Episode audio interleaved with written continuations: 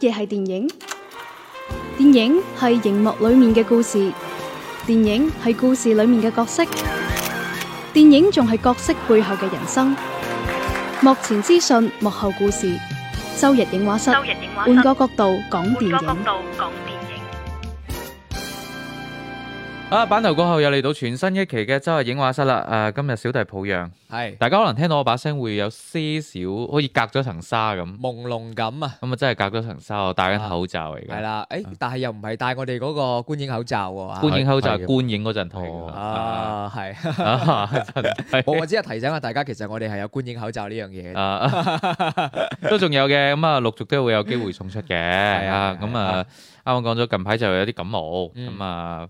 誒，即係開咪呢樣嘢咧，就同大家挨得又比較近，所以都係即係一嚟就戴住個口罩，把聲可能冇咁清晰；二嚟咧，亦都大家可以聽得出咧，我把聲係有啲攰嘅，今今日我會少講嘢係㗎，啦，咁啊，今日講少啲嘢啦，咁就誒，可能我哋開完個場咁就可以拜拜啦，啊啊，咁剩喂，低仲就有仲有介紹埋鄭老師就係估到你會咁講，所以佢今日先唔出現啊！真係唉鄭老師咧嚟緊咧，即係觀影計劃比較多。係誒、啊，如無意外，下一期咧佢就會過嚟帶住好多嘅即係觀後感過嚟嘅。係啊，哇，但但係聽講咧，誒，誒，不過介紹晒我哋今日嘅陣容先，啊啊啊，咁啱先啊，冇乜驚喜嘅其實。係啊，光頭佬都講嘢啊啦，咁啊，咁啊，仲有一位女性朋友嘅，啊，但係 係啊你估下，係啊。平唉，安喺電話嘅另一端啊，Hello 平安。大家好，我係女性朋友。喂，你解釋一下 平點安解點解你今日要喺電話另一端？即係以往呢啲權利係淨係俾鄭老師嘅啫嘛。吓咁嘅咩？係啊我唔係一直有呢個特權嘅咩？我梗係女性嚟冇啦。喎女嗱，性你呢諗哦 一下，定係你問你問下啲啲老 friend、啲老水軍，即係我哋呢個節目都有一句慣常嘅話叫咩啊？另外就係喺電話另一端嘅鄭老師啦。哇！呢一句簡直係〜我哋黑早黑幾入年節目嘅系啊，常規嘅黑信 DNA 噶嘛，真係哦啊，你今可日能你哋要排斥佢啊。啊唔係，係唔係？ 即係我覺得係你唔啱嘅，咁就我望早兩日又唔睇，啊係要今日睇，咁啊睇完部戲咧就即係離我哋比較遠，冇辦法嚟現場，咁啊係啦係嗱啦嚟緊咧記得中秋檔期，中秋檔嗰幾部咧就早啲去睇啦，啊中秋有冇而假且放啊？咧，即係喺度吹吹緊我係咪？吹梗緊梗係要啦吹緊即係知和，唔即係知和是吧？鄭老師已經提前喺同我哋講咗啦，話咩呢個中秋佢已經計劃檔啦我要睇呢、個睇呢、個睇呢、個，哇！我睇喎犀利我喎，冇諗 住，啊真係啊！我當我當時以為啊我知道啦壓壓力最大應該係阿福㗎，唔 知咪主要係見到大佬喺群度講話咩今個中秋檔咩投資回報好似成績都一般般咁 À. 樣，啊！就所以就冇乜太多期待啊。即即首先係往後收咗少少先啦，咁係啊然後咧道理上就應該先睇下大佬去睇，係啊即，係大佬係乜都睇㗎嘛。係啊，到時我哋就知道應該邊啲可以睇或者值得睇啊啊！佢會唔會專登即係即係呃我哋咧？即係為為咗我哋去睇啊？其實都可以。哦唔會啊！比我我唔係你呢句，比我想象中好。 咁都都仲係唔係好好嘅意思啊？ 係咪先？好啦，咁啊，今期節目咧，首先啊，有大家都追咗好耐嘅，還是覺得你最好嘅主演係黃子華嘅專訪。係啦，咁我哋啊，有請黃子華，啊，唉係啦喂係啦，你回答幾樣嘢先啊？誒、第一個就前幾日咧，我哋喺 B 站當中已經上線咗我哋呢個專訪嘅視頻版㗎啦。咁就哇，做乜打晒喊咯？你好好哦眼瞓啊因為今日誒休息啊嘛，你啊！攰啲嘅。你再休息，你之間呢個時間段，你真 啊係你這個年齡段，你居然睡得着覺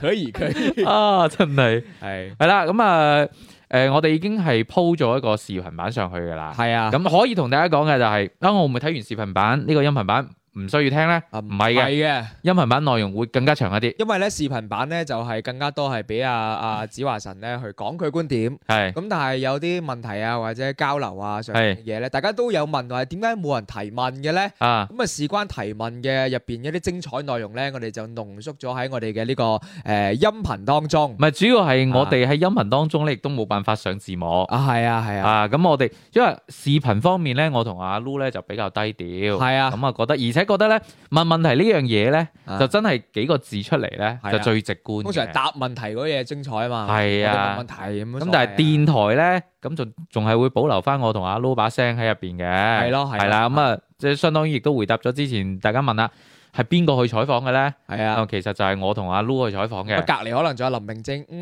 啊你嘅好嘢，相啊，真 係，但係原先嗰日咧就真係好嘢嘅。係誒，原先嗰日應該仲有光頭佬喺度嘅。係，不過咁啱嗰日咧就塞車，啊，啊各喂，唔係種情況塞啦車喎，好啊係咪塞車似咩？哦，唔係，各種情佢況有都有故事嘅。你你你要唔要啊講真翻係要喺度分享下。啊，分享其實下啦。我係提前一日我就去踩一點先嘅。哦，係啊係啊，啊，呢個幾精記得啊彩呢個故即事係。我哋本來係約咗喺嗰一日，啊誒就就過去啊誒採訪間啊，就就就譬如話星期三採訪，係啊啊，跟住咧就誒。好緊張。跟住跟住我我就即係我哋內部嘅工作群噶嘛，係啊咁我我就 po 過嚟就誒採訪邀約啊呢個時間咁係啊樣係啊，啊咁然後即係阿子華係約咗我哋嗰個時間，係係啦，啊咁我哋又好好願意就人，係啊啊，咁我哋咪嗰嗰啊嗰嗰時間 OK 啦咁樣啊，係跟住咧誒即係假設啦，我唔記得具體邊日啦，好似係原定係星期三咁樣，啊係啦，跟住到星期二咧。到嗰個時間，唉九點鐘咁樣到啦，咁啊光頭佬突然間打電話，喂喂你到哋人咧？ 啊，跟住跟住我話啊，你記錯時間啊！唉咁真係佢佢佢先發現記錯時間，係跟住咧就到第二日咧，我同阿 Lu 咧就到咗啦。係啊佢，打翻電話俾光頭佬，你人咧？跟住咧佢就話塞塞咗，咗喺內環，啊誒塞得好緊要添，嗰日啊仲要係跟住又開四停四啦，啊各樣原因啦，咁啊卡住咗，咁我就好憤怒咁將部車掉低咗，啊！掉低部車喺一個可以停車嘅位置之後哇！有錢人就真即係時唔會在乎呢啲嘢。即時叫個滴滴司機咁啊，喂，嗱臨送我去嗰度，啊跟住個司機話嗰個時間你趕唔到嘅喎，冇塞我話喎，你去住先啦咁， 啊去到一半之後我最後係司機算啦，都係翻返啊開掉頭，搭翻部車翻屋企，係令到黃子華痛失見光頭佬嘅機會，係啊，都好可惜啦，係啊啊！所以誒係，呃所以當日採訪咧係我同阿 Lu 做嘅，係啦，啊。啊咁誒、呃、當然誒、呃可能有啲朋友亦都發現，我喺網上都發現咗啊！誒、啊乜嘢？因為近排亦都有好多同行咧，即係出咗呢個子華嘅專訪，哦，係啊，係啊，係嗯係啊，啦、咁咁啲人就誒點解個背景都係一樣嘅？哦，咁哦，係個背景唔至於假啊， 係但係都係一樣嘅，係 啊，連衫都係一樣。係啊，啊，咁係因為咁樣同大家解釋，其他媒體未必會同你解釋，嗯啊，但係我哋可以解釋、嗯啊，就係因為咧就子華的確係比較忙嘅，嗯，日程上咧就協調安排唔係太容易，係啊，咁再加上咧佢就誒、呃一直都身處香港啦，咁大家知道而家咩狀況啦，嗯咁就唔係太方便話過嚟內地呢邊宣傳嗯，啊，即係即係一問阿古天樂，哇過過嚟嗰邊係咪會冇冷氣啊？ 冇冷氣擦抹下汗會唔會俾人話？喊 啊，咁樣喊啊唔好 啊，係跟住咧，所以咧佢係安排咗一個誒、呃、視頻連線嘅，係啦，咁咧就。反正都要做視頻連線啦，就乾脆將所有媒體咧都聚喺同一日，就係一次過做晒佢。所以佢嘅係朝早好似十點，由朝到晚，係啊由朝到晚，而且同大家講嗰一日佢接受採訪係全國媒體，係啊，咁啊有一即個啊係全國嘅媒體都係呢個背景，都係呢都係呢一日做出嚟係啊嘅，咁啊唯一一個唔同嘅，即係大家可能嗰個次序唔一樣啦，係啦，啊咁就可以透露下我哋全球第一家採訪佢。係啊！雖然我哋唔係第一個推出，但啊可以同大家講呢個安排呢個採訪，即係佢啊約我哋係第一個先嘅， 係啦。係啊啊，，咁就有啲嘢可以講啦，啊即係即係我覺得作為一個經驗咁豐富嘅藝人啊啦，係就知道有啲嘢係唔可以唔可以重複講嘅，係重複講係冇意思嘅。 但係咧，即係對住我哋咧，即係第第一 part 啊嘛，係啊第一架咁樣講咗啲嘢，可能就後邊嗰幾間媒體就聽唔到啦。啊，啊，所所以以大家都知道要陣間聽下完整版嘅啊訪談啊誒，冇辦法，就係第一間。係啊 OK，咁就誒事不宜遲啦，主要係唔想俾平平安等咁耐。 我哋下邊就先放一放誒我哋音頻版嘅呢個專訪，係啊，咁啊，然後翻嚟我哋再傾啦，都俾啲時間我去飲啖水啊。嗯。周日影畫室，換個角度講電影。各位好，我係黃子華。你而家收聽嘅係周日影畫室嘅節目，希望大家走進影院多多支持我嘅電影，還是覺得你最好。好啦，咁我哋今日咧，亦都係採訪到咗《還是覺得你最好》嘅影片嘅主創啦、主演之一黃子華先生。Hello，子華。 Hello，首先第一個問題咧，想問翻咧，點解今次會選擇接拍呢一部電影呢？係咧，主要拍呢套電影呢，都係因為個劇本啦。因為我首先呢，咩都唔知噶嘛，對於個電影，其實都係睇咗成個劇本，覺得咦，劇本都幾好睇喎，都幾引人入勝喎。咁劇本都咁引人入勝，其實係唔容易嘅。即係我哋拍電影嘅人就知道，其實好多時唔係咁易咁易從劇本裡面就感受到嘅精彩。但係呢次係睇劇本，好似有少少睇金融 feel 咁樣喎。 咁所以係咯，咁啊接拍咗呢套電影啦。睇翻之前一啲同行對你嘅採訪啦，你亦都話今次個劇本咧其實係好有難度嘅，究竟難喺邊呢？嗱，首先咧就係、其實我睇個劇本個過程咧好得意嘅，因為佢全個戲咧都基本上係喺一個環境度進行。咁你一路睇落去，一路就喺度諗，喂，我哋拍電影嘅大佬，而家唔係拍舞台啊嘛，唔係嘅，一路睇落去。跟住會轉噶咯喎，應該會出街或者去咗邊個 office 或者去咗第二個場景咁。哇！一路都唔轉，一路都仲喺嗰間屋裏面，一路個問題嗰個巧妙呢，就係、當我一路覺得個戲係咪會出去，佢又唔出，但係我都仍然覺得，咦，好似越嚟越好睇咯喎，好似越嚟越緊張咯喎，越嚟越面對更大嘅困難，佢又解決到喎，即係咁樣樣。咁你淨係諗下喺一個景裏面，要令到大家覺得好睇，而嗰主要嘅戲文就係透過幾場食飯嘅戲嚟到表現嗰個難度同埋精彩。咁我覺得佢係係真係十分難㗎，係真係。又冇飛機大炮，又冇得走出街搞啲乜嘢咁樣，就係、喺同樣嗰個位去做呢樣嘢係好難好難。似唔似一啲誒、呃舞台劇或者話劇電影嘅嗰種演繹方式呢？即係相對固定場景咁，然後主要靠一啲嘅對白啦，誒、呃包括一啲懸念嘅設置啦，去推進劇情呢。誒、基本上你可以話都係呃誒，佢、有好大嘅可能可以轉為一個嘅舞台劇本嘅。誒、呃但係因為佢本身個開始係一個戲電影嘅劇本啊嘛，咁所以你喺電影嘅控制嚟講呢，同舞台劇舞台劇係離遠嘅，好多細節睇唔到嘅。誒、呃譬如佢喺個電影裏面佢嘅食物啊。好多時係透過一啲好微妙嘅感情或者一啲鏡頭嘅角度都要嚟到表達到咯。咁呢方面就未必係舞台所能夠做到。咁其實誒睇翻成部電影啦，都會係比較典型嘅嗰種港式喜劇嘅風格啦。咁、啊，除咗你希望大家觀眾入到場真係睇完開心好笑之外，其實你有冇希望話透過呢部電影去傳達啲咩主題俾到大家呢？我希望冇乜大家可以諗多一啲嘅嘢呢。我冇乜希望嘅，呢個係導演嘅希望。我係作為一個演員呢，我希望我嘅希望就係滿足到晒導演嘅要求，或者甚至超乎佢嘅要求嚟到完成我呢個角色嘅任務。誒、從而可以表達到佢想表達嘅嘢咯，即係我想對我嚟講嘅挑戰係咁咯。啊順住呢個話題啦，都講翻今次嘅角色方面嘅一個話題啦，就係話其實今次誒子華你係做一個成個家庭當中嘅大佬嘅呢個角色啦。咁其實誒、呃你對於呢個角色可能加咗一啲邊啲嘅自己嘅理解呢？同埋塑造呢個角色嘅過程當中呢，你覺得個難度喺邊度呢？嗱呢一個咧係一個喜劇嚟啊嘛。咁我接嘅時候，我睇劇本都覺得幾喜劇嘅喎、嗯但係當我真係進入嘅角色嘅時候，我就發覺哇，係、個戲就喜劇，但係呢個人物呢、個大佬本身係一個悲劇嚟嘅喎，因為佢係一個四五十歲嘅男人，佢嘅生命裡面最可貴嘅就得兩個細佬。同埋阿爸阿媽流落一個工廠大係一個單位，可謂飽唔親餓唔死，感情上就得兩個，又唔係真係話親生嘅細佬，但係佢又好錫佢哋。咁你諗下四五廿歲咁，佢原則上佢都有排都未死㗎，佢人生將來有咩盼望？其實佢係冇乜盼望嘅喎。咁、個女朋友哇，仲爆咗出嚟，最愛嗰個女人，佢仍然係愛緊個女人，係同咗個細佬一齊。其實我越做就發覺，哇！此人好慘嘅喎，其實係即係咁呢個係一個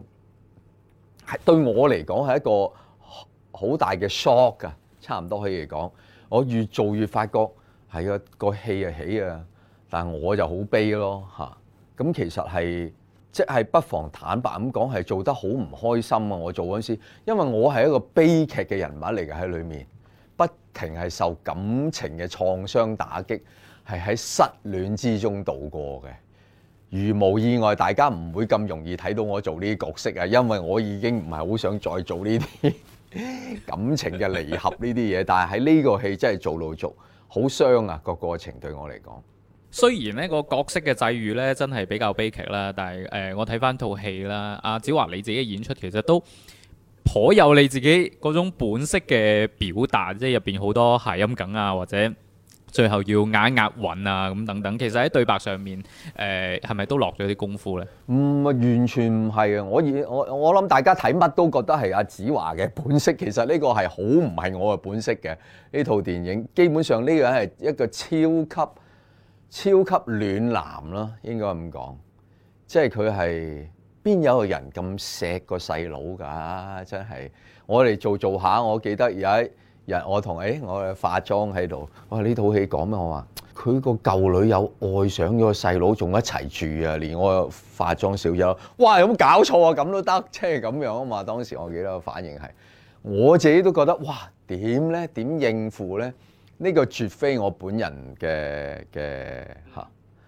呢個唔係我嚟嘅，我諗我走咗佬噶啦。如果係我，一係踢走咗個細佬，一係即係我係嚇唔可能係我嚟咯。咁喺誒成個嘅演繹嘅過程當中咧，有冇話同其他嘅演員嗰個搭檔有邊一場戲可能係令到你覺得係印象係非常之深刻嘅？咁可以同我哋嘅誒觀眾啊、聽眾啊都分享翻拍攝過程當中嘅一啲誒印象深刻嘅經歷咧。當然最深刻就係同我呢、個誒、呃我愛佢而佢已經同我細佬一齊嘅女友阿 Stephy 啦。咁係因為喺裏面，即係你你想象喺真實嘅環境，一個你好愛嘅女人喺呢間屋度，但係唔關你事嘅，係同你嘅細佬坐埋一齊睇電視、睇戲、食飯。其實你係每一剎那都好難過嘅。我做戲嗰陣時做呢啲戲咧，基本上就算未未 roll 機，我喺現場，我見到佢兩個一齊，我就想喊，就想死或者想埋去殺人咁樣噶啦，已經係 即係唔好講係要 roll 機啊！你淨係喺現場睇到佢兩個有講有笑，嗰種妒忌心影嚟啦，即係係係係咁樣咯。誒、呃當然誒、我哋都睇翻你誒、過往其實有好多嘅出色嘅喜劇作品啦，即係除咗電影啦，包括電視劇都係啦。所以嗯，其實好多觀眾喺誒大小熒幕當中睇到你個印象就會覺得，誒、黃子華就應該係一個喜劇演員。你自己點睇呢個標籤呢？其實因為其我我哋都知道，其實你之前亦都試過演過一啲正劇啦，咁樣咁誒，但係而家好似大家望到黃子華，哎呀，好笑喎、咁樣係一個喜劇演員，你自己點睇呢？呢個係一個好難爭取翻嚟嘅嘢嚟嘅，講真。誒、我成日覺得做喜劇呢係好似做占士邦零零七咁啊。占士邦零零七呢有一句英文有一句呢，成日話佢係咩呢？呢啲人係 license to kill，即係佢攞正牌去殺人嘅。其實做喜劇要觀眾接受你一個喜劇演員呢，差唔多即係話你攞咗牌。我可以做喜劇啦。咁呢個係係我諗都係長年累月嘅喜劇生涯裏面爭取到翻嚟啦。咁但係你話我自己點樣去感受呢樣嘢呢？因為我做喜劇嘅方式呢，我係當係正劇咁做㗎。其實我係唔識得好似誒、呃周星馳啊，或者其他一啲誒、呃有另一種演繹嘅喜劇演員，我係當嗰個係一個真正嘅人物咁做㗎咋。係喺現實中，譬如我做嗯當年嘅男親女愛嘅娛樂天咁啊，因為我識得現實中有個人就係咁樣樣嘅，我係抄足佢嚟到，再當然加上自己嘅一啲嘢，但係係係我當佢係一個真人咁做嘅，佢嘅七情六欲都係真嘅咁樣做咯。咁所以你問我係咩呢？就係、我我覺得我係一個演員，而家好幸福地有人覺得我可以做喜劇，咁啊又俾啲喜劇機會我去做下咁呃樣樣。咁調翻轉頭，譬如誒、誒，我都試過做你所講做呢啲正劇，甚至乎我做過奸角，我係俾邱禮圖導演勸喻我，阿子華你唔好再做奸角啦，因為你做得太好啦，你甩唔到噶啦，從此你就係一個奸人嚟噶啦咁樣樣，咁所以係咯，多謝佢呢、個，我當係一個嘅讚美。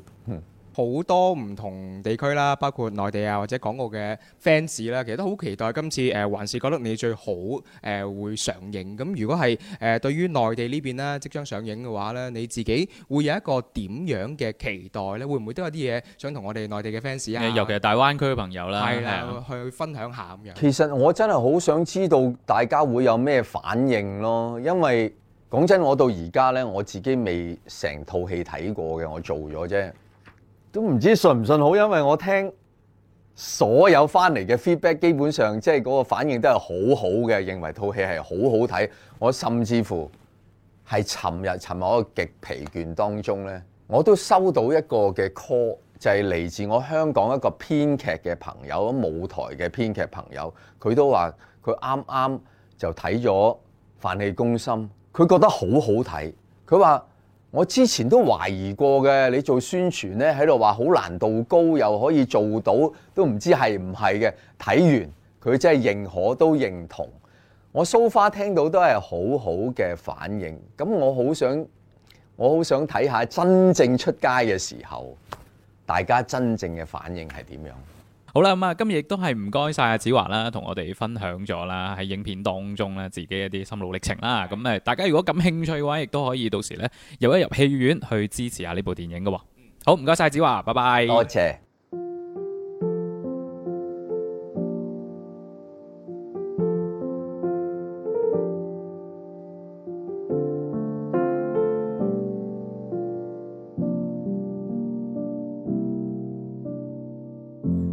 故事最終必須親口講再會，再會那些一起風雨下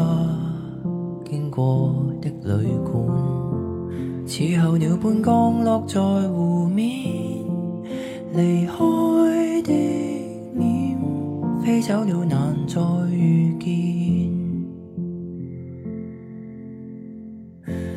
八月晚風輕輕吹過，多恬靜。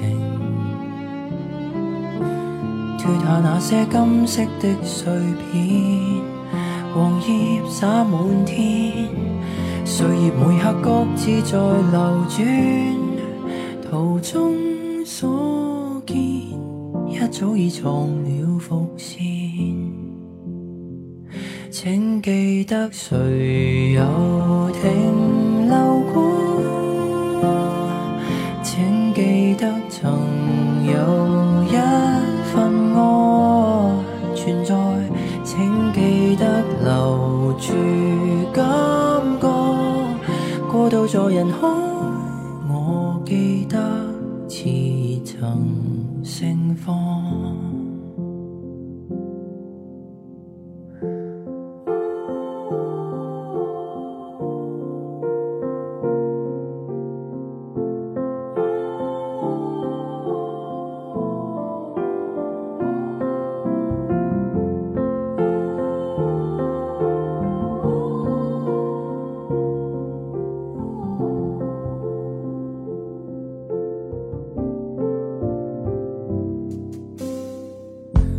種下晚空星星，把心房照亮。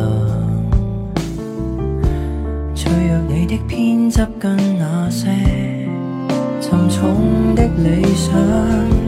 信念也許散落在雲海，忘了方向，始終有形了導向。請記得誰也曾迷惘，請記得還有一份愛存在，請記得留住感覺，過渡在人海，我記得雨後能劃破。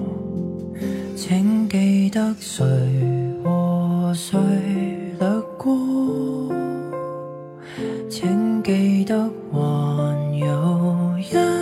份愛，不怕什麼，請記得留住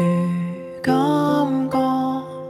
過渡在人海，我感激曇花盛放。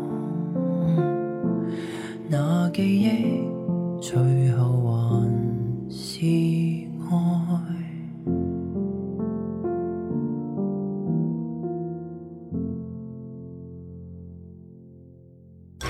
周日影画室，換個角度講電影。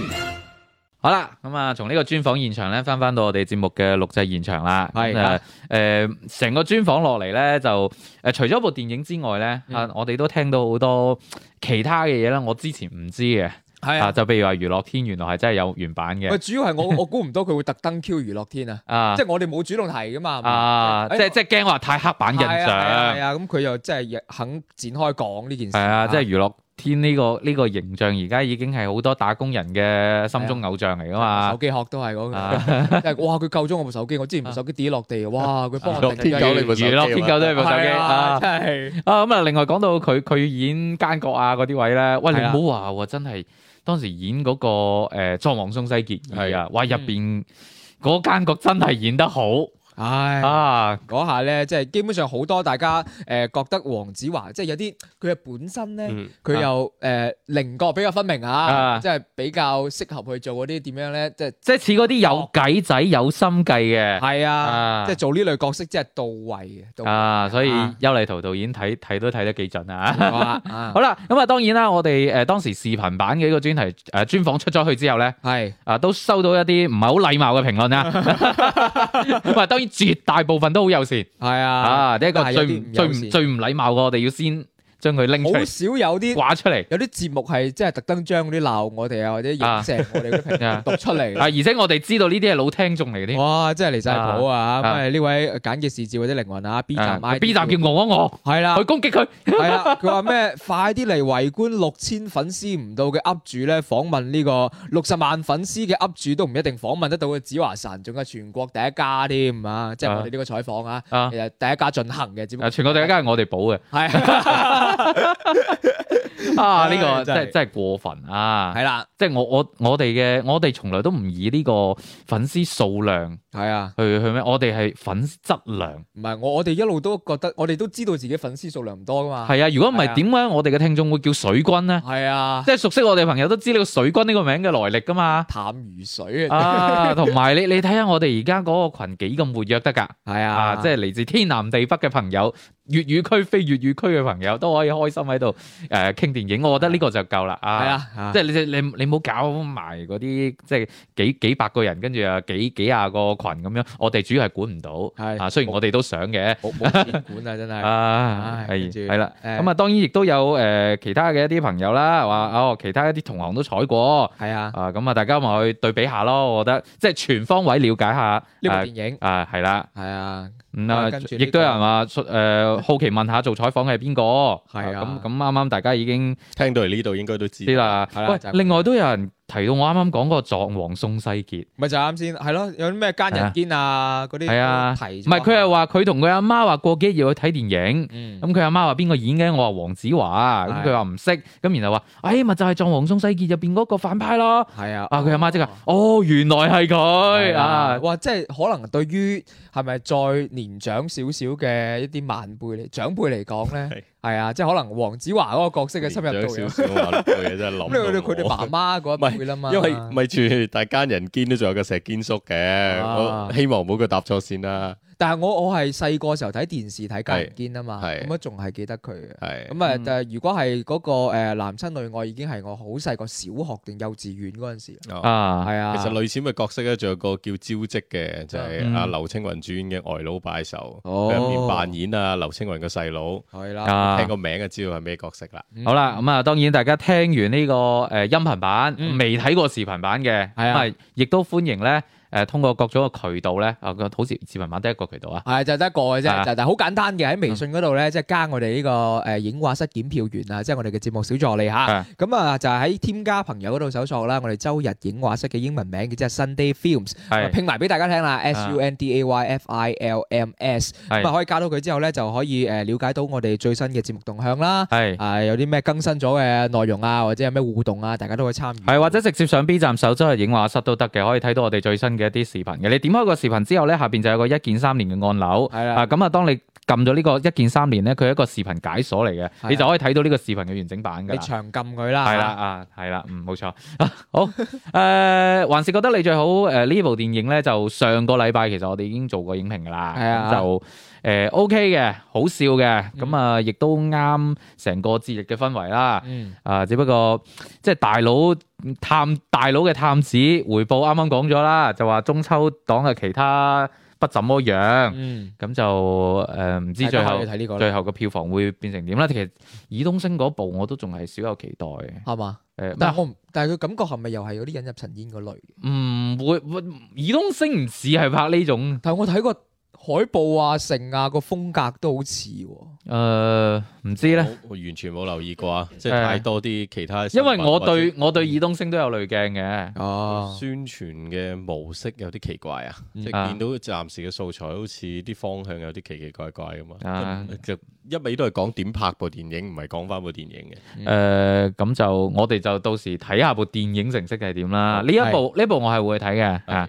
好啦，咁啊講翻另外一部啦，就阿 Lu 就睇得好早嘅，都係近排上映緊嘅一部電影。佢應該係第一第一我哋節目組入邊第點影嘅時候我就去睇咗咯，因為都幾期待啊魏英雄嘅表現啊嘛。嗯我的非凡父母係啊係啊講譯名嗰邊叫一路同行嘅，咁啊，你你就係純粹因為為英雄係啊，我完全冇其他期待㗎，因為呃誒你睇嗰個誒其他嗰演員陣容入邊啊，嗯嗯嗯，咁你就誒真係話覺得有啲誒表演發揮啊，嗯我就覺得係魏英雄咯。哦，即係你已經覺得吳千語已經唔係你中意嗰個，我一路都唔中意吳千語哦啊㗎，即係我對佢一路都冇入唔到你法眼。係啊係啊，哦我一路都唔係覺得佢係咩特別女神嗰種咯。誒呃 OK 嘅，佢嘅顏值我都吃嘅，咁、啊但係咧。誒、老實講，年齡都近乎三張，誒、係啊，呃演中學生係有啲勉強嘅，哦仲要係佢入邊嘅氣氛全部都係，即係我原本睇到後邊，我都諗會唔會有佢，譬如話畢業咗啊、成成長長咗啊咁樣，冇。冇咁啊，佢嘅氣氛全部都係中學生時期嘅，嗯，咁就的確有啲唔，咁聽下平安點我只能講話 keep 得還不錯咯，誒呃還好啦，即係啊你你話要講起嗰個，啊，你你話要講啊啊，你都有幾身咳係喎，睇嚟。啊，飲完咖啡起痰，啊咁就誒你吳千語其實超乎我嘅想象你都啦。對佢冇冇乜冇乜期待啊！唔好意思啊，起晒痰嘅點解我會？啊，你啊講吳千語起晒痰 嘅啫。誒係啦，第二次演阿欣啦，係啊千係啊，語係上一即次黃嘉欣嗰，其實我係幾中意嗰部電影嘅，咩電影啊？就黃嘉欣咯，，啊有部咁嘅電影㗎，哦係即係我我係第一內次地有第二個譯名嘅，我記得。我係第一次睇吳千語嘅表演，咁哦其實佢喺呢部電影入邊已經係超乎咗我對於佢嗰個期待，因為我我一路以為嗯佢可能更加多就行 model 嗰種，嗯即係誒樣啦，嗯行樣。我唔知道佢演技其實都有一個比較可。即係唔錯嘅發揮嗯嘅，起碼喺呢部電影入邊，因為呢部電影其實更加多就係阿魏英雄嗯同埋阿吳千語嗰幾場單獨嘅對戲嗯帶起身嘅，係咁所以喺呢幾場戲入邊，阿魏英雄同埋吳千語之間，誒、呃有來有回，我我喺群入邊即係都覺得講過啦接到戲，係啊，咁你就我就覺得已經係有驚喜㗎啦。你你話要接到魏英雄嘅戲，嗯唔係一件簡單嘅事嚟嘅喎。佢咁嗯咁強咁搶嘅嗰個咁啊出嘅嗰個戲路嘅話，你要接得到，跟住又嗯拋得俾拋得翻俾佢。嗯，我我會睇落嚟都幾愉悅㗎，咁即係喺佢哋兩個對戲都會幾觸動㗎。誒、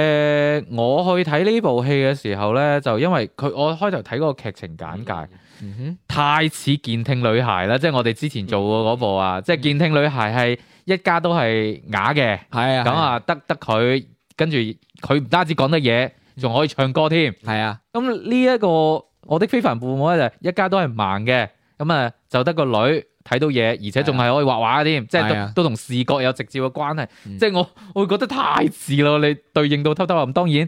所以我唔知係咪因為呢點啦，佢就好強調佢係一個根據誒、呃真人真事改編嘅。咁成個故事嚟講，我睇到之前我哋群入邊有啲朋友有睇過，咁就話誒、好似啲情節一路都想你喊，一路都即係啊你喊啦咁樣。係啊，啊，令我諗起《媽媽的神奇小子》，但係我睇完之後個質感我係覺得好過《媽媽的神奇小子》嘅。哦，咁誒，成、個劇本我只能講話係不過不失啦，我自己去判斷就。嗯，即係相對比較工整，相對我意思係相對啫嚇，相對嘅完整，僅此而已咯。咁中間你仲係有好多北位係有啲奇怪噶嘛，嗯就譬如話中間有一幕咧就誒阿吳千語嗰個角色離家出走係啊，啊，係啊，係啊，跟住誒咁惠英紅佢哋盲人盲人父母啦啊係嚇，就咁啱聽到新聞話啊邊度邊度可能有有有誒有有個女死同者樣。年齡嘅死女死者，係啦，跟住即刻去誒差館嗰度認屍，係啊，跟住佢話我哋雖然盲，但係我哋一摸個女就知係係咪佢噶啦，係跟住一摸就就就發現啊冇嗰個疤，我心諗咁你直接同你警察講話有，冇我個女喺嗰個位有個疤，你幫我睇下唔係咪得咯？因為係一開頭警察聽講佢哋要去摸屍都係好為難噶嘛，嗯咁既然你個女有一個咁明顯嘅特徵嘅話，你完全係可以先講咗出嚟。如果有，你先去做下一步噶嘛。咁我又覺得呢、個呢、個呢啲設置，其實呢個位我覺得幾遺憾嘅，即係起碼從我個人嚟講，我對於呢場戲嘅期待咧，即係佢哋亦摸屍去認屍嗰嗰個橋段，我其實係會 suppose 佢應該係認唔到。啊，因為我覺得有陣時咧，嗰、個更加慘嘅就係你以為你好熟自己個女，嗯啊，即係但係你到後尾你去見到條屍嘅時候，你發現自己摸唔出。嗯，如果係咁樣嘅情況底下，我覺得嗰種悲傷嘅情緒會更加濃，即係你會發現哦，我以為好了解個女，嗯無論係心理上或者生理上，但係去到去到最後，當我想誒、呃面對一條我唔知係咪我個女嘅屍嘅時候，嗯我發現自己摸唔出。如果係咁樣嘅設定嘅話咧，其實會對於我嚟講會更加觸動咯。咁、但係好好好好簡單，佢一摸就啊唔係我個女，唔係我個女。啊咁導演嘅能力未去到呢度，或者導演嗯嘅觀察力僅限於此咯。哦嗯所以我真係想聽下平安，因為呃誒平安係啱啱睇完嘅係啊平安啱啱睇睇翻誒呃平安會係點睇嘅？天堂咧突然間 Q 我，誒、好似同你嘅諗法一樣咯。我覺得個導演嘅能力非常有限，我再加非常兩個字啦，非常有限，就唔單止係有限咯。因為我我係係咯，我都會諗起《健聽女孩》咁呢部，仲會比《健聽女孩》再爭好多咯。呃誒、嗰嗰種感覺就係、尤其係你睇完成部電影，誒、呃跟住佢出埋嚟，佢以前同佢媽媽啊、爸爸啊嗰啲相嘅時候，你知道係真人真事，你知道都有咁樣嘅人物同埋佢哋經歷嘅嗰種拉扯係好大程度上係真實嘅。咁但係個電影嘅感覺反而就係拉咗後腿嘅話，咁就你好明顯會覺得就係個導演係有心，但係能力不足咯，就太明顯啦。因為誒、呃、摩斯嗰度就我我就還好，因為其實佢成部電影都好平啊，嗯佢冇佢冇太多話誒話我要俾啲誒。呃佢講古仔嘅方式就係咁平㗎啦，嗯就係、就係、你你好明顯知道佢嗯嘅呢個家庭會遇到嘅情況，同埋好常見嘅父母同埋仔女嘅一啲訴求，同埋有一啲限制嘅嘢，即係就真係好明顯。再加上佢最後個和解都嚟得其實係完全冇任何嘅問題嘅，即係佢好轉變得好快嘅。嗯所以所以其實佢個能力就係佢淨係可以將佢父母嘅一啲嘢同埋佢自己嘅情感嘅部分，誒、呃佢、都冇太用講古仔嘅方式去將佢講好咯。我嗯我覺得唔我唔確定係，我可能覺得有一部分係佢自己能力原因啦，咁有另外一部分因為呢個係佢自己嘅故事。一般一個創作者去寫佢自己故事嘅時候，其實我覺得好難去做到咁誠實啊，或者係咁。咁即係咁突出咯，即係可能就最後係一個流水帳咯。咁最後就係獻給佢父母嘅一樣嘢咁樣。誒、咁我最大嘅，因為當時佢咪離家出走嘅，嗯離家出走之後，佢有 Q 到一句即係話誒，你哋去揾下你哋個女平時一般去邊。即係我自己，我會覺得誒，佢、可能對 physical 嘅身體上嘅佢好好好好清楚嘅，嗯但係佢我會 expect 嘅就係可能佢唔知道去邊度揾佢個女。係咯嗯因為係佢咯唔知道佢個女外部嘅世界係點嘅，因為嗯佢、因為佢爸爸媽媽最緊要係將所有嘅誒、呃即係限制於佢哋自己個世界啦，同埋佢會確實就係有一種希望個女仔佢佢佢嗰個盲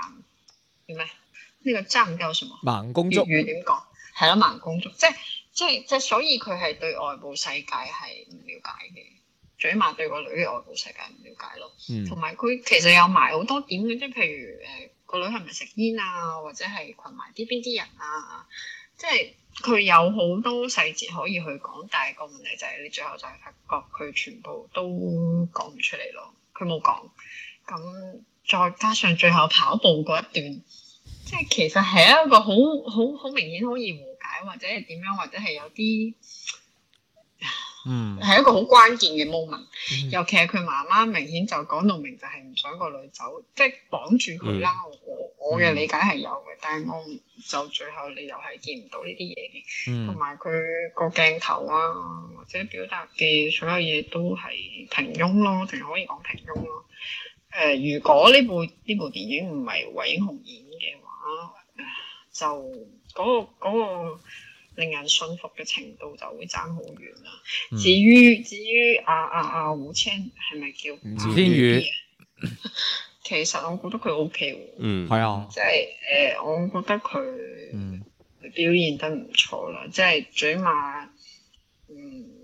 一個少女，我係 buy 嘅，咁、嗯嗯嗯我都冇諗到話佢三十歲啊咁樣嘅問題。廿九啦，應該係，如果我冇冇冇記錯，佢29加一歲啊好似哦係啊九三年嘅，好似係九三年，冇後生我沒有太，我沒有太違和咁啊，咁我同我差唔多，但係咁我都可以做少女啦。你你學啊你係你係你係梗係啦 即係誒，同埋誒，唉，嗰、個嗰、個佢嗰個好熟嘅男朋友一直令我好出戲，我唔知點解，啊 你真係我可能呢個係我出戲嘅該原因說不 說，嗯即係我會希望，嗯我覺得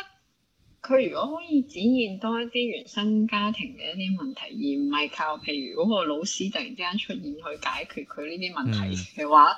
即係好多外部嘅力量同埋唔知點解突然之間就和解嘅話，呢部電影會特別好多。尤其係誒、哎即係作為一個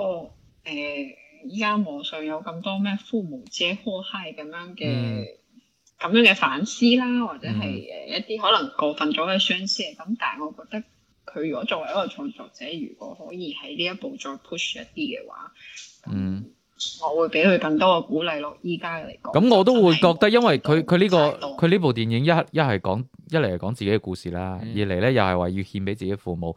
的確喺敘事上一定會偏保守，誒我會覺得保守係哦但係唔啊係，但係你即係誒，譬如你諗翻王子，王子嗰、個。嗯小慧嗰部 咁係咯，佢佢其實都係通過癌症或者之類嘅，佢喺嗯度反思緊自己嘅家庭關係。咁但係佢做一個方式嘅，佢有抽離咯，即係佢佢唔係完全按照佢誒、呃嗯現實中嘅嘢去創作嘅，咁佢都有自己唔唔可以面對嘅嘢咁。水平有高低嘅呢樣係啊係啊嘢都就。係都係能力嘅考考驗。嗯哇哇！你做咩你？有跌跌手機啊！即係啲新手機啱發布可以跌手機 啊！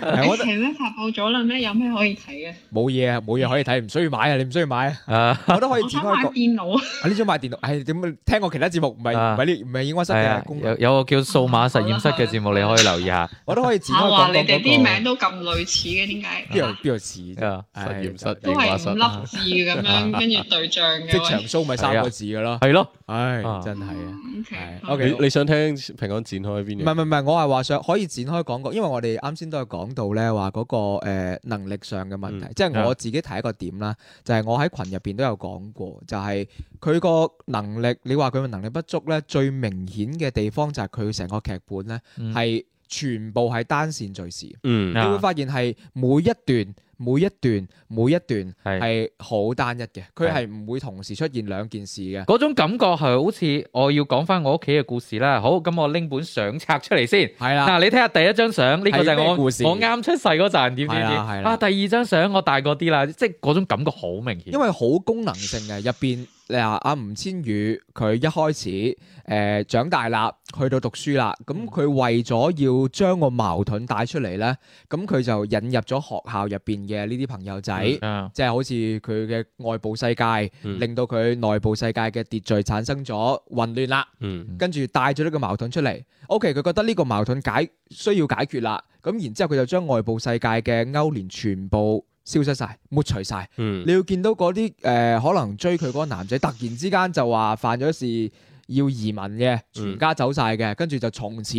冇咗學校入邊嘅嘢。嗯去翻吳千語同埋韋英雄佢哋家庭之間嘅事，咁呢個時候就安排咗佢阿爸有病啊啦嗯吓，即係即係你會發 現每安排係咗佢啊係有你病，咪就係咪就係咁樣咯？你成個故事俾我睇到就係哦，你需要有矛盾就安排一個矛盾，你需要矛盾結束啦，你就安排咗另外一件事，將佢拉翻翻嚟，嗯就係外部世界其咁實出咗去就翻翻嚟，就好似嗰個老，其實就好似個老師個作用咁咯，即嗯係 拉佢去跑步，跟住又配對成功咁樣嗰種，即係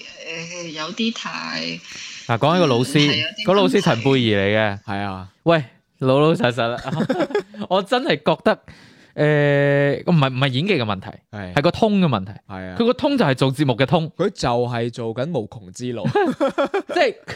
真係唔係演，因為佢畢竟唔係專業演員啦，我亦都唔會話去去去點講嗰啲演技，但係佢講嘢嗰下嗰個通嗯太，對於我哋呢一行嘅人嚟講太熟悉，唔係佢真係一就路係喺一個個做採訪嘅狀態，係啊，就係一個做主持做記者嘅嗰個通佢咯。未講嘢紅之前，即係未有呢啲節目紅之前，我都睇過佢一啲主持嘅節目啊，或者一嗯啲採訪佢家庭嘅嘅節目啊咁樣。佢分享嘅時候，即係呢呢十年八年嚟，佢一路都係咁樣嘅。嗯。無論佢係被採訪、啊採訪人，定係自己做即節目，係佢其實就係一個定係表慣常嘅，嗯，加個引號咧，職業表達演係啦。啊所以我一路都唔覺得陳貝兒呢個人係立體嘅，啊我一路覺得佢就係一個符號嚟嘅，即係將佢塑造到一個符號。無論喺部咁你又片入邊，衰啲咁樣 講人，無論喺部片入邊，咁喂。喂，有可能因為大家未識佢嘅時候，我已經睇過佢嘅表演。我知，但係包你括佢自己喺度分享翻佢當時幫 TVB 去荷里活做一啲採訪，或者啊幫其他媒體去做一啲採訪。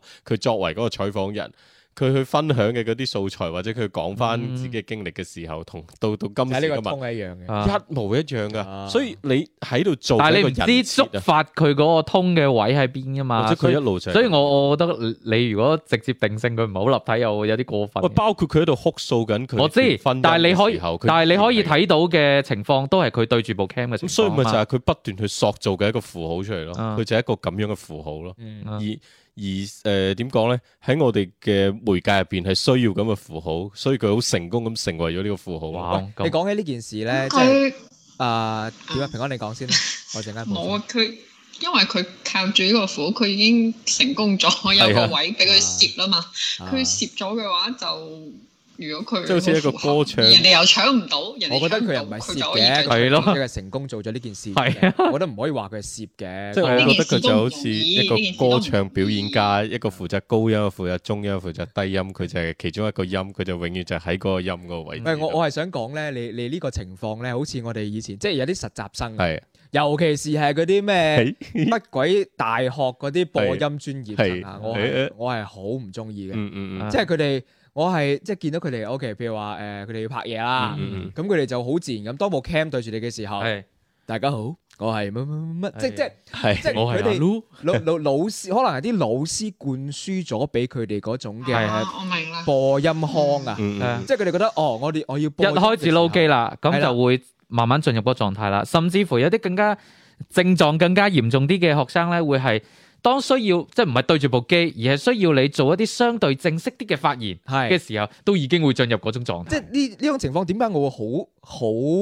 介懷咧啊？因為我以前做配音咧，嗯啊配音佢同佢同嗰啲播音又唔一樣，係配音你要係生活化嘅。嗯係係咁嗰陣時就已經有我做學生嘅時候咧，就已經有好多同齡嗰啲播音生又係會去嘅。嗯咁但係佢哋同我嗰個好大嘅唔同咧，就係我冇經過佢哋嗰種培訓啊，嗯嗯我冇經過嗰種嗰種訓練，我係冇咁多嗰啲嗯誒播音腔啦啊嚇咁所以咧，我通常而且俾我哋啲新人做咧，都係一啲二打六角色嚟嘅啫嘛。嗯嗯你幾時會見到個二打六角色同你喺度播新聞字正腔圓咁樣同你嗯啊講嘢嘅啫？ 係咪先？咁所以即係即係呢一種嘅誒職業病又好啊，或者係嗰啲叫職業病。嗱，我認為係咁樣。啊誒、一個好嘅主持咧，係應該可以熟練咁用唔同嘅通嘅，嗯即係你你擁有唔同嘅通係 O K 嘅。你、誒因為你你一個主持人，你播新聞、做記者、做娛樂節目、嗯做音樂節目，嗰、個狀態係唔應該一樣嘅。你個聲線係冇理由一模一樣噶嘛。嗯即係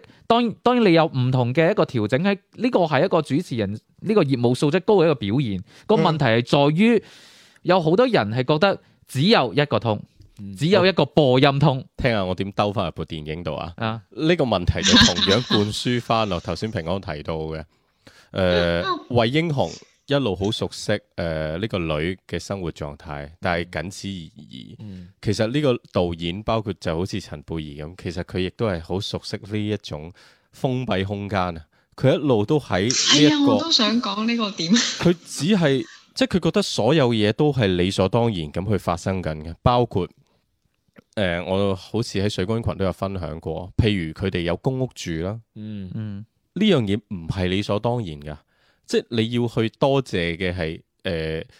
誒，你有咁嘅際遇，亦都有咁嘅社會福利嘅體制，可以保障到你哋唔使流落街頭。你睇翻誒佢哋其他誒、呃同樣係殘障嘅呢班誒、呃兄弟姊妹啊，或者係家人朋友啊咁樣樣，你會睇到佢哋嘅生活環境係咪就好似惠英雄佢哋咁好呢？咁光猛嘅條件下邊嘅生活，咁陽光嘅成長空間呢？唔係嘅喎，係我係覺得導演自己覺得呢一切好理所當然，並唔係佢屋企人付出，你見唔到佢屋企人因為保障到咁嘅生活付出咗幾多嘢喎？你覺得佢老豆嗰份工好似你都唔醒起佢老豆原來有份工嘅喎，即係喺部片入邊就係咁哦咯，即係佢佢需要佢老豆去去做做走鬼嘅時候就去咗做走鬼。做按摩就去俾人捉咗，冇晒啲錢或者冇晒啲貨，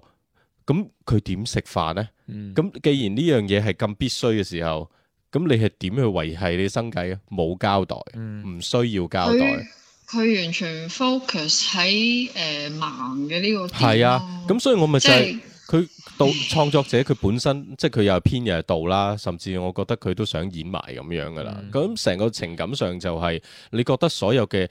呃幸運與不幸都係理所當然嘅。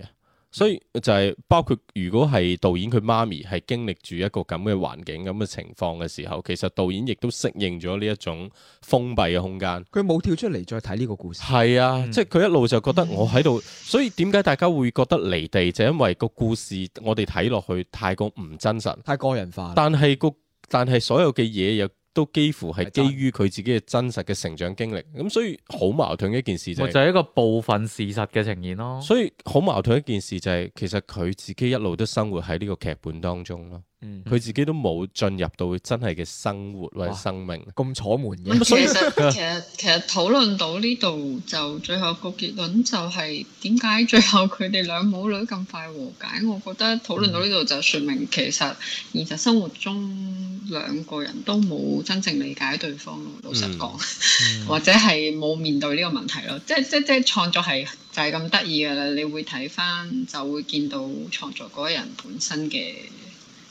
誒初心啩，係咯淨係可以咁講啦。所以我佢完全冇諗到咩健聽女孩啊嗰啲，我就都係諗到小慧咯。你要睇翻，嗯即係小慧呢部電影唔係話好到好到話離晒地咁，冇冇得彈咁。咁但係你嗯咁但係佢佢導演上咗嚟，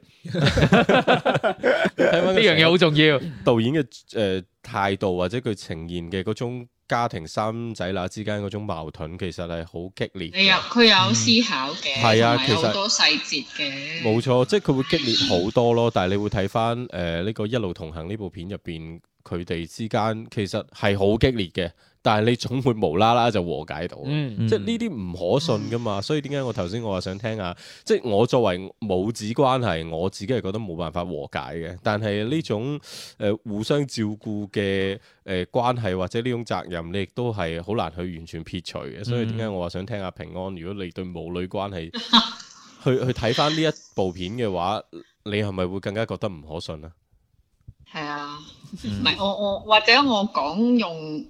冇、思考冇進步咯，即係誒，因為我自己嘅嗰種同媽媽嘅關係係唔係太好嘅，咁同埋我係理即係即係魏英雄個角色我理解到嘅，嗯因為我媽媽都係咁嘅，甚至乎比佢仲仲要再窒息啲咁。咁所以我哇，佢佢最後嗰啲解決嘅方式，我就會覺得哇，點解又陷入去嗰、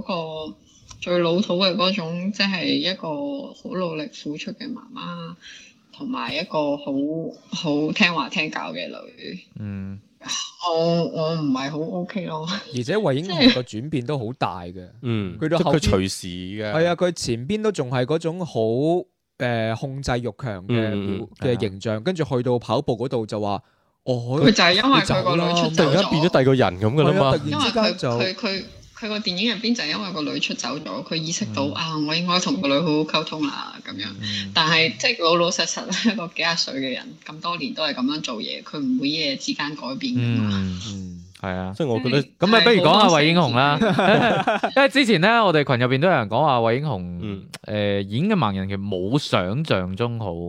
嗯，即係覺得尤其同一咁啲真仲要點啊？唔係佢話同一啲真正嘅盲人唔係企因為埋戲入企埋一邊齊部嘅片時入候邊係有一啲真正嘅殘障人士，係咁樣係對比之下就真係一個演員同一個真實嘅人咯。係佢好似引入塵煙入邊阿海清咁樣啫嘛，一班一個演農民嘅人同埋一班真實嘅農民。我有一個自己嘅觀察，我唔知啱唔啱，因為我亦都唔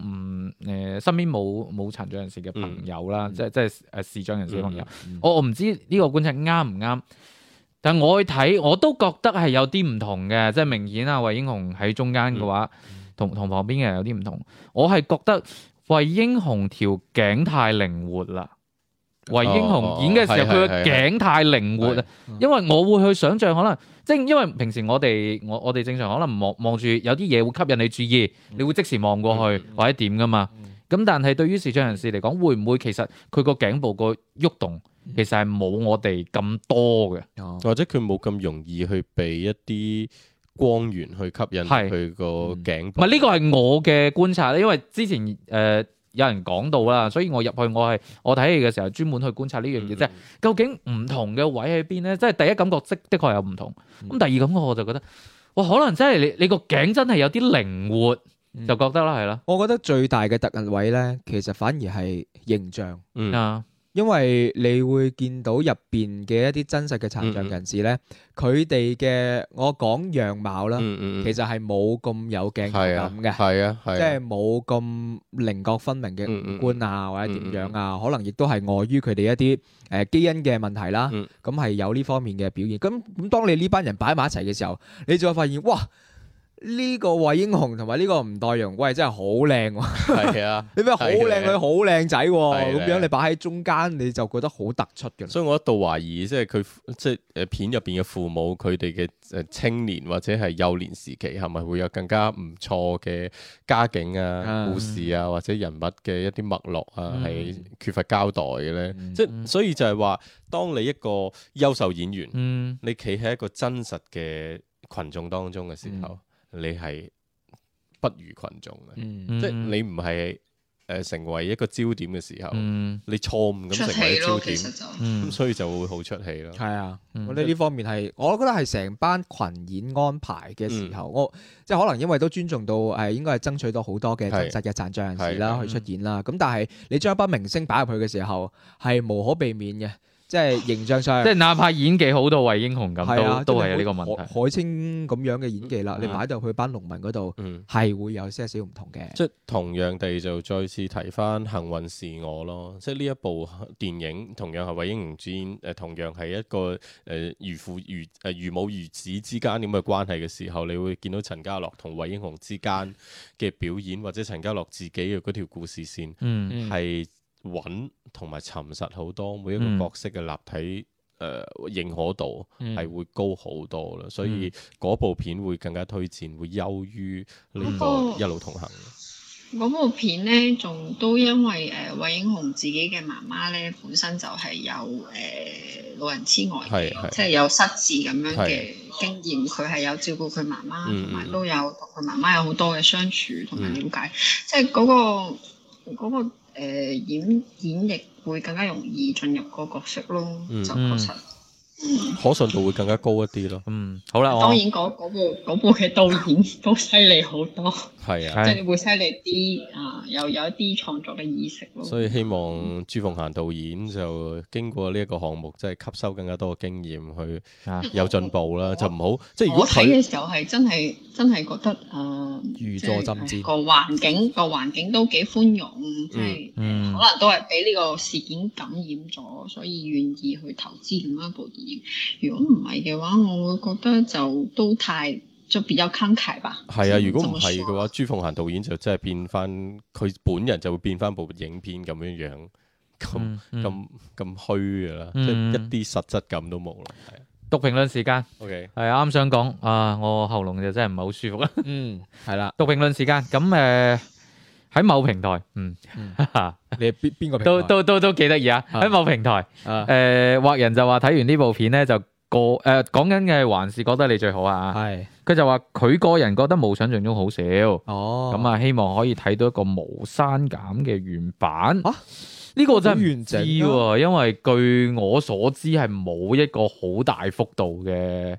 刪減嘅，而且嗰部電影本身個完整度係夠嘅，嗯，係啦，因为唔唔，我又唔觉得上边有啲乜嘢特别需要删啊减一路同行係有好似係幾分鐘嘅生嘅。嗯，哦，因啊为當然好唔好笑呢樣嘢見仁見智嘅系。啊，咁啊大家笑位唔一样嘛好。啦，咁啊睇翻誒 B 站方面方面嘅一啲評論啦嚇系啦，咁啊 B 站咧，亦都係诶喺呢個 還是覺得你最好吓，咁啊見到我哋就講音頻下边嘅評論啦，因為啱先啊關鍵係下邊嘅幾條評論咧，都係同呢部電影無冇關關嘅，啊係啦，咁啊一個係文華呢個 I P 咧係北京嘅，啊。佢問我哋會唔會講媽媽呢部電影，因為最近口碑話唔錯喎，鄭老師話會去睇，係啊佢。會去睇，咁我哋就會講。跟住睇啦，啊係啊啊，咁啊咁啊睇下到時點啦。跟住啊，心情意義啊，糟哥就話：，诶，冇電影繼續講情感啊，